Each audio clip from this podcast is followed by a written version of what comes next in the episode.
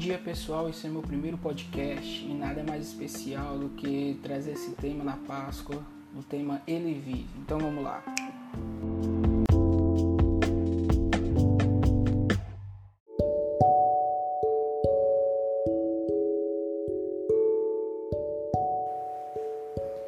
Nossa reflexão de hoje está em Mateus capítulo 27, versículos 51 e 52. Diz: Naquele momento o véu do santuário rasgou-se em duas partes, de alto a baixo. A terra tremeu e as rochas se partiram.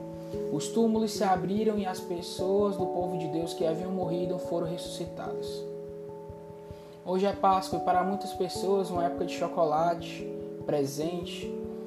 Alguns cristãos, época de tristeza pela morte do Salvador. Mas para quem entendeu o plano de Deus é um momento de alegria, pois o Cordeiro de Deus venceu a morte. O pecado não está mais como um humano, mas em forma gloriosa espera o grande dia em que virá buscar a sua noiva. É o dia da missão cumprida, é o dia em que Deus e o homem se tornaram mais próximos, pois o véu se rasgou. Sabe, no versículo que podemos ler acima, a palavra fala que o véu do santuário se rasgou.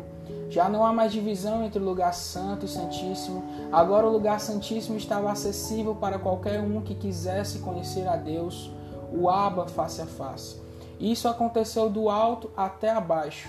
Ou seja, não importa se no céu ou na terra ou debaixo da terra, onde estivesse pessoas com fome ou com sede de conhecer a Deus, sim, iriam conhecer o lugar santíssimo, o íntimo do Senhor.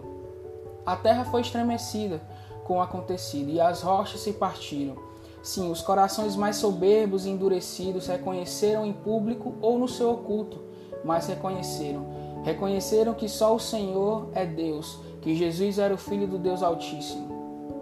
Pessoas que antes estavam mortas na sua fé, que já estavam sepultadas para a misericórdia de Deus, se ergueram dos seus túmulos, e entre os irmãos do povo de Deus, quem tinha nome de que vive estava morto, agora foi ressuscitado pelo sangue do Cordeiro.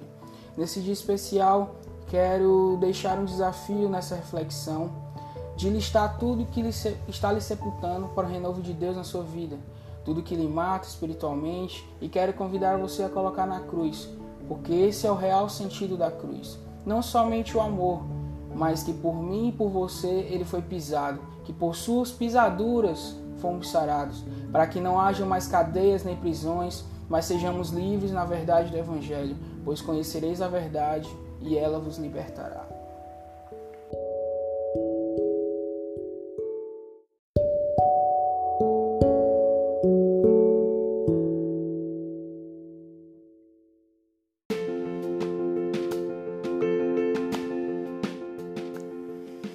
Então é isso. Se vocês gostaram, compartilha para o número máximo de pessoas para todos aqueles que vocês amam, que vocês desejam que conheçam é o verdadeiro significado da Páscoa, né? Então deixe aí seu comentário de como isso te edificou para que a gente venha continuar produzindo mais e mais para vocês. Amém? Que Deus abençoe. Até a próxima.